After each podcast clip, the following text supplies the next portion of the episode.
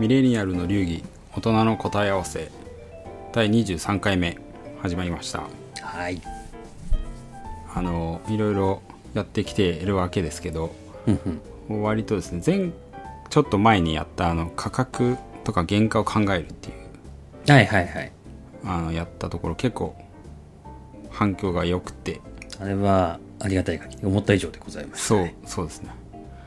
だったので、まあ、今回はあのその第2弾うんうん。やっていきたまあ乗ってね。ちょっとね。乗って皆さんの反応をちょっと見つつあの面白いシリーズができるんじゃないかってことで第2弾を早速確かに。いやいや大事大事。はい。どんどんやっていきましょう。トライアンドエラーですからね。そうですね。で前回の価格の時はなんかあのアパレルとかそんな話をしたんですけど、今日はなんかあのどんな話をしましょうか？うん。これねちょっと事前の打ち合わせとかでも出ましたけどやっぱね昨今の状況からね出てきた感じですけどやっぱりコロナ禍っていうところで何が影響あったかっていうところだとまあ僕は特になんですけどねはい。全く家から出ない。完全にほぼほぼほぼフルリモート業務環境はい、はになってしまったんでもう電車乗んなくなりましたね。い、なるほど。本当に全く乗んないですね。月に12回乗るか乗んないか。レベルにに？なっちゃった。いや本当もう全くですね。でもそのコロナになる前はロッキーさんも一応その電車に乗って通勤。もちろんあの完全電車通勤ですね。毎日朝乗って夜乗って帰ってくるっていう往復おお世話になる生活をねしてたんですけどね。なるほど。もうコロナ禍以降がもう真逆。完全ほぼフルリモート。そうですよね。そうなんかというところですよね。うん、うん。確かに今あのちょうど収録時期もうオリンピック終わっちゃってますけどうんうん。それこそ本当に人流を抑えるっていうのがああそうそう。あのね東京都とか政府側のね目論見というかうん。やりたいことなんで、そう考えると確かに移動したりとか電車乗るっていうのはかなり減りましたよね。そう。でまあ普通に考えてじゃあ電車の会社業績どうなのってね、確かに。まあなっちゃいますよね。は普通に。単純にだってあれもう普通にあの乗るとき普通に乗る人はまあ今はね切符じゃなくてスイカがメインだと思う。スイカとかあのなんだろう。まあ,、はい。あの電子マネーですかね。いはい。メインだと思うんですけれども。まあ言うのはまあ移動した分だけ課金してるビジネスモデル基本はじゃないですか。ね。乗るときに P して降りて P してその分課金されるっていう、じゃあ人が乗んなくなったらどうなるのっていうところ。だけどまあ切符の値段ってきっと変わってないですよね。そうですね。そうそうそう。やっぱそういうところからちょっとねあの鉄道料金っていうところは確かに。一つ。これなんとなく、うん。そうそう。あの時事的にちょっと気になったところです。ね確かにね。これまあねリモートワークになって最近使ってないよっていう人もいれば、うんうん。あの出ざるを得ないというか、まあ、氷のうん。人とか、まあ、皆さんにね関係あるトピックかなと思いますし割とこの想像しやすい感じのものかなっていうのもあったんで。ですよね。で今まであんま考えたこともなかったっていう。そうですね。なんかもう社会インフラの所有 所有のものっていうかね当然のものっていう意識だったんですけど、まあ、改めてちょっと見てみても面白いかなっていうそうですね。今回のテーマですね。はい。電車の運賃っていうとはい。で早速あれですよね。これまああの前回と同様にこの上場している株式市場に上場している会社から、まあ、情報を取っていくと。まああの我々一応専門会計なので有価証券報告書。うん。ですね。どうそこからにある情報で、まあ、どこまで見れるかみたいな。そうですね。そう。だから本当かどうかは外れてるかもしれないですけど。そう。そこから見るとどうなるかっていう縛りで,、うんうんで今回あの対象として取り上げた会社というかは、えっと JR の、まあはい。東日本、まあ、JR ご存知の方も多いと思うんですけど東日本とか東海とか西日本とか結構ね、もうあの地域で結構分かれちゃってると思うんですけど今回我々がネットで、えー情報として見たのは東日本はい。ということですね。これでも驚きじゃなかったですか？この売り上げの売り上げね。もうそのままでしたね。はい。まあコ予想通りというか、はい。予、想通りそう。何かしらできなかったのか。まあ、できやしないですよね。そういうビジネスモデルなんでね、そうですね。で移動するなとか。なるとやっぱ利用者減っちゃいますし、ですね。もう,、社会インフラですからね、まあ、はい。致し方ないのかな、だけど まあここまでかと、そうですねこれだ旅行もねできなくなっちゃってるからそれこそ新幹線とかも収益減ってますしまあリモートワークになって通勤も減ってますからね。ですね。でちょっと今あの UFO 開いてますがもうそのままちょっと PL 見ますかね。そうですね。分かりやすく今じゃあ実際に売り上げがどうどうだったのかという数字のところをちょっと見て、まあ、イメージ湧くのがのが一番手っ取り早いと思うんですけどまず PL ですよね。まあねこれで全体ですよね。連結 PL になっちゃいますけどねそうですね。あのだから鉄道とかまああらゆる。だけじゃない、うん。はい、ちょっとねあの賃貸っていうかあの不動産業とかも入っちゃいますけど。そうですね。駅ビルとかもあるから。そうですね。20年の3月期。すなわち2019年4月頭から2020年の3月。うん、だからこれコロナの影響がほぼないない時ですね。時ですね。完全に顕在化する直前までっていうところで売上高が100億えー、なんだこれ。2兆。3兆。三兆。あ2兆。2兆9000億。うん。2兆9460億かな。うん。さすがでかいですね規模。でかい。規模でかい。ほぼ3兆円。ですね。で営業利益が、えーこれいくらだ？えー、380億かな。およそ、う。ん。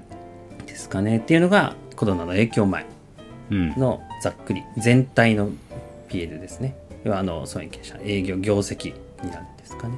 それがなんと次の年2020年えー4月1日から21年の3月31日もう完全にコロナの影響をドカーンって受けちゃった年は、売上高が、えー1兆7640億ああもうほぼ。マイナス40% 半分近いというかもうマイナス40ですね。で営業利益はまあそのまま赤字のマイナスの520億円ほどですかね。っていう業なるほ績ど。まあそれはそうですか。それはそうですよね。っていうそうですね。影響そのままでございましたねこれは。そうですね。なんかまあこれ全体ですもんね。だからこれもう全体ですね。であれですよね。UFO を見て有価証券報告書を見るとまあ会社によりきりですけど JR 東日本の場合はこのセグメント区分を事業ごとに開示。そうですね。まあ、ざっくりセグメントっていうとそうですね。本当に事業。そうですね。一般的にはもう大体事業ごと事業ごとですね。よね。で4つあるのかな？えっ、と運輸事業。うんうん。あと流通サービス事業。うんうん。あのとあと不動産ホテル事業はい。とまあ4つその他ですね。なんかその他はクレジットカードとかあのスイカとかそういうああそうですよね。ビューカードとかやってるみたいですね。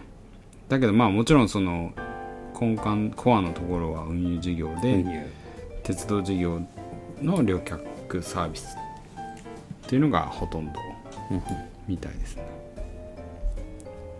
でそれ細かく見ていくとやっぱり鉄道運輸事業もかなり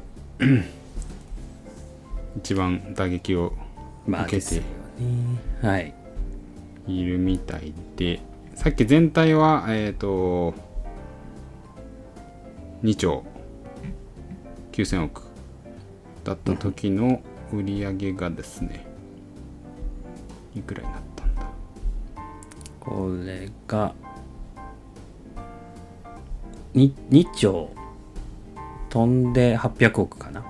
まあいろいろ内部振り替えとかも入れちゃうとですけど多分そうですね、2そうですね。兆飛んで800億ぐらい。それがそうか。だから2兆9000億のうち2兆円ぐらいはその運輸事業だと、うんうんうん。やっぱり3分の2ぐらいがもう鉄道だっていう感じですね、でそれがコロナ禍の影響を受けた2020年21年3月期は1兆1670億。あー。まあおよそ半分ですね。半分ですね。全体では40%減だったのが、鉄道事業まあやっぱ運だけ見ると輸がメインだってことですね、うん。そうですね。そそしてさらにあれですねこのセグメントごとの利益が損失がそものすごい大きくなってますね。そのいや。コロナ禍の影響の前の時はそれなりのセグメント利益っていうのが出ててえー2500億ぐらいですかねあそうですね。2兆ぐらいの売り上げに対して2500億出ているので、まあ営業利益が 10%以上あると。それがもう1兆円に売上、えー収益が半分になった時にはもうセグメントの損失が、5320億なるほど。ですかね。なるほどね。やっぱりあれなんですね。鉄道事業だからこう固定費がまあそういうことなんですよね。変動費っていうか商品作って売る。でまあそれが大体あのなんだ商品の入荷とかを調整できるようなサービスだとしたら減った分ね仕入れの部分も減らせば原価も減らせるはずですけどそうですね。やっぱり設備投資ビジネスだからやっぱり売り上げが減ったからといって費かかる費用の部分をい。きなりそのまま減らせるわけじゃないっていうことはうん。まあそういうことなんでしょうね。はい。予想はできてましたけどね。実際にこうやって見てみるとかなり生々しい衝撃的な。はい。だよねって言いながらも 結構えぐいでっていう。えぐいですね。これはえげつない、切ないですね。まあね人員を割くまあ人員をねすぐに減らせるってわけでもないでしょうし、うん。人はねなかなか日本はね人はなかなか。うん。切りにくいですからね。あとはまあ線路とかね。あの車両とかねすぐ売れないからね、そう事前の設備投資ですからね、うん、やっぱり。やっぱ固定費がのしかかってきているというのが。分かりやすく、まあ、まず分かりやすくビジネスモデルとして読めてる部分ですかそうらですね。いやでも本当に予想はしてたけどこんなにとは思わなかったですね。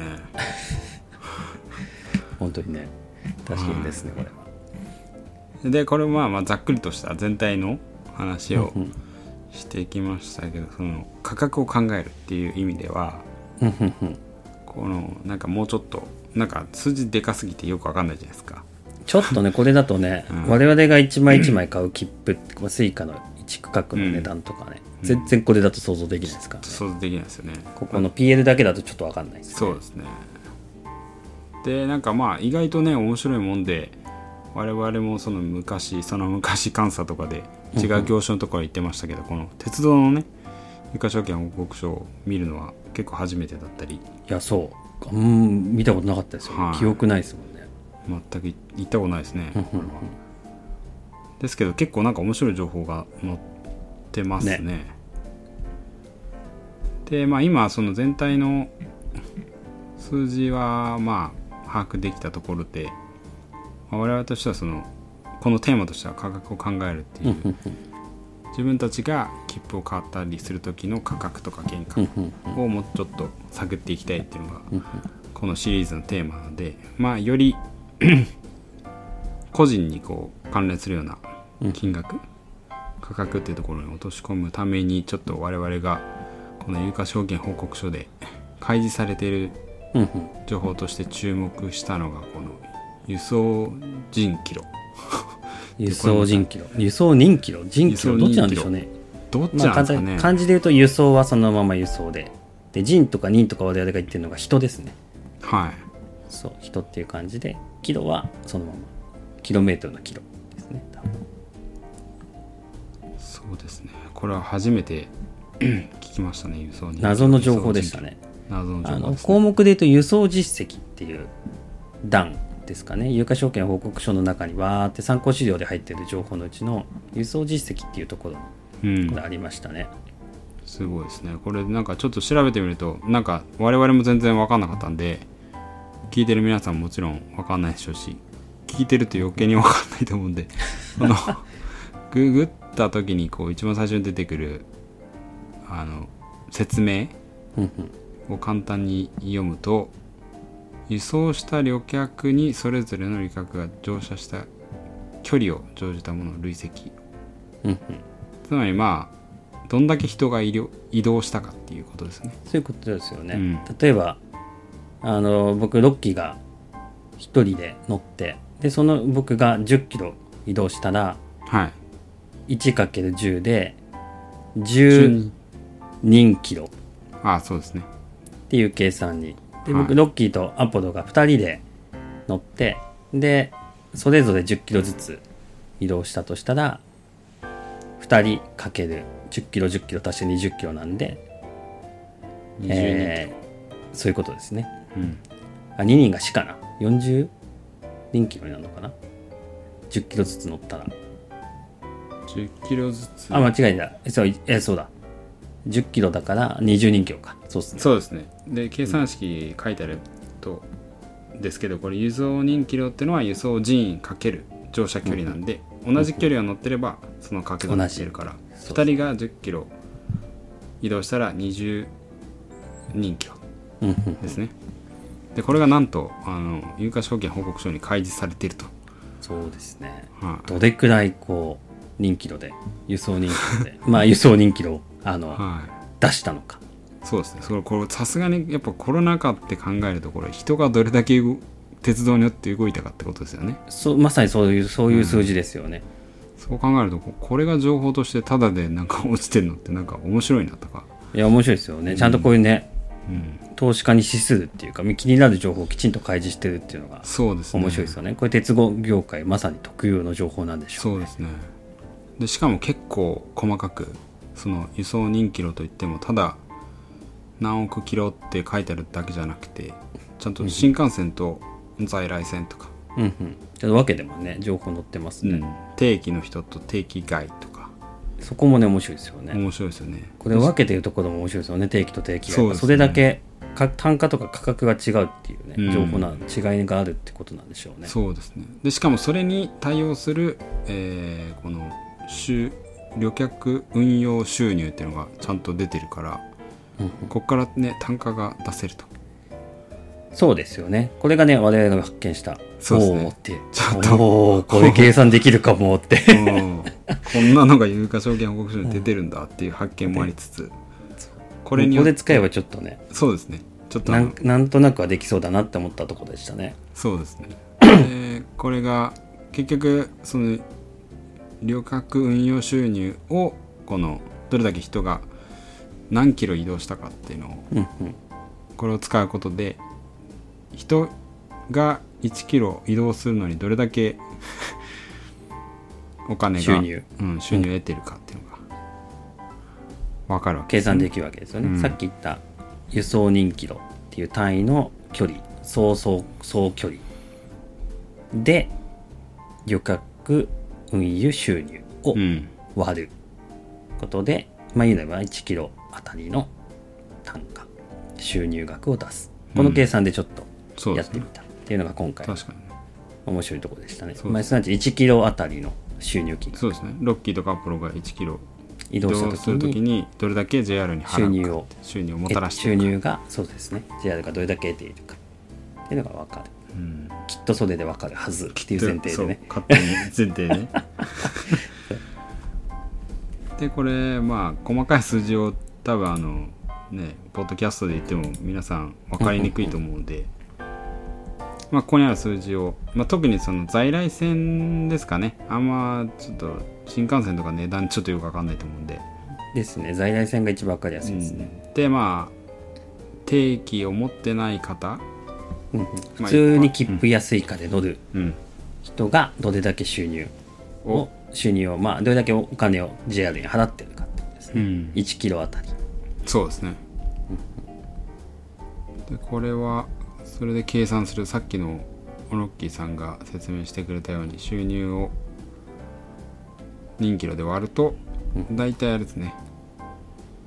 これまた関東圏とその他に分かれてるけどまあ、ここは一緒でいいですかね。関東圏で見ますかね、そうですね。関東圏で見るとですね。うんうん。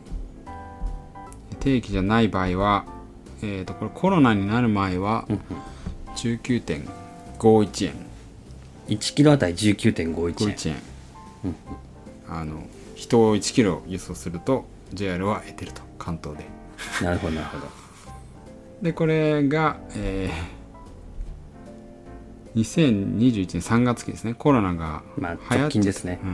んそれがまあ19.38円にちょっと下がってると、まあでもほぼニアリーイコールですよね。そうですね。だからほとんどだからそこは変わってないってことですね。ただ、収益が下がってるってことは人の移動が少なくなったからキロあたりの収入は変わらないけど単にまあ人が移動しなくなったっていううんうん。ことですねこれは。そう。だから単価がねこれで大体きその収入1キロうん。移動するのに JR では20円払う。まあそれが、あまあ、19円点ちょっとかな。払うっていうのがまあなんとなくこれで見て取れたところですね。これ面白かったですね。あんまり動かちゃんと単価は単価で出てよかったですね。そうですね。なんか大体ね我々東京に住んでますけど、し例えば新宿から東京に移動移動っていうかあの、電車に乗るときにもう最近スイカとかってもうピッてなっちゃうんで、正直あんまり いくらかかってるのか。確かに。確かに。よくわかんないでね。分かってまあのもありますし、はい、しかもまあ見見たところでそれがなんか妥当なのかとかもうんうん。ちょっとよくわからないですよね、実際に調べたらあの新宿東京あのリスナーの皆さんがちょっとどこに住んでらっしゃるかわかんないですけど、まあ東日本の方で日本まあ東京をまあ前提にすると新宿東京だと200円かかると、JR で。切符買うと200円。ですね、うん。さっき調べたそうでした。でだでもだいたい、うんうん。そうするあととなんか、うん。あどうぞどうぞ。ごめんなさい。キロキロあたりで考えるとその19円っていうことで、はい、これがまあね。果たしてまあどうなのかっていうのもちょっと我々調べてみたんですよね。これはね面白かったですね。面白かったですね。はい。新宿から調べたところこの新宿東京間の中央線の距離が1 0 3キロっていう。これはね意外と情報と合うもんですね。情報調があるんですべるとね。ででそれ計算すると199.6円になるのでまあ200円っていう。すごい。価格ここまで微対値の計算結果が出るとは思わなかったですね。そうですね。まあまあ実際に全体から割り返してるから。まあね本来はねいろんなね線があるからずれたねずれるはずなんですけどね、まあでもそれだけやっぱその間を乗ってる人も多いとかねそういうところもあるかもしれない、うん。そうかもしれないですね。うん。だからそこでかなりぴったりあったんでまあ多分我々の計算もそんな間違ってないんだけど間違ってすなわち、電車はねやっぱりね。でもただまあもう一個そっかもう一個計算したんですよねあの確証を得るために。そうですね。でこれちょっとまあまた中央線でやってみましたけどちょっと長い距離取って東京から高尾、でこれは、まあ、ウィキペディア情報ですけどここだけ。調べたら53.1キロあると。ね。で、ね、我々のその出した推定値で、まあ大体19円、20円ぐらいでうんうん。1キロ移動するのにかかるとすると、まあ、JR 東日本が乗客に高尾まで東京から行くとしたらチャージする金額は1030円ぐらいだと。1029円か。出たんですけど、まあ、実際のね、切符の値段っていうのが940円。うんうん。まあ、ちょっと安く。ちょっと安いですね。お得感。お得感。まあこの辺のどうやってその価格設定をしてるのかちょっとまでは分かんないですけど。うんうん。まあでもこれもねおよそニアリーイコーそこまで大きなズレなく。はい。だから新宿で乗って東京で降りてる人はもういいかもって言ったらもう あれですけどまあいいお客さんですよね、確かに。うん。いやでもなんかこれね本当に面白かったんですね。でこの単価で計算するとまあすなわちね1キロうん。電車で移動するのにやっぱり20円弱ぐらい。っそうですね。ていうのがまあここでねまさに分かった。分かりましたね。っていうところですね。そうですね、でさっきのあのセグメント情報そのコロナ前とコロナ禍で結局この JR 東日本ってやっぱ固定費ビジネスなんで、あのコロナになるとその売上の減少がもろにうん。営業成績に出ちゃうっていうのが分かったのもありますし逆に言うとだからコロナの前でが通常とすればそこでの原価率っていうのがまあ多分あの JR 東日本が想定してる原価なんでしょうね。まあそういうことですよはい。ね、でそれセグメントから見ると大体9割弱なんで、うんうん。まあ、19円とか20円とかだとしたらその1キロ人を輸送するにかかってる原価？っていうのがまあ177円とか。それくらいですかね。うん。っていう想定で。でちょっと利益は乗せして19円ちょっとで収益をそうですね。得ているそう。でやっぱこのまたこの価格感ですよね。これを高いと見るかそうですね。まさに今回のこのテーマのね価格を考えテるねっていう。